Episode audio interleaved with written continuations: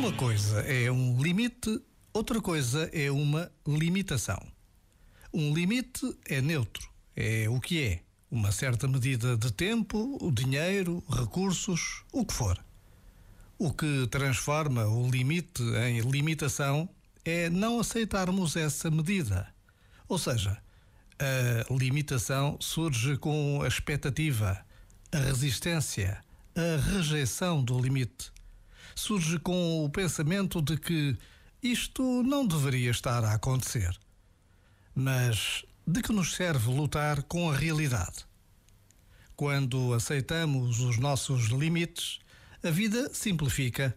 São apenas circunstâncias da realidade, o melhor ponto de partida para chegar onde queremos. Já agora, vale a pena pensar nisto. Este momento está disponível em podcast no site e na app.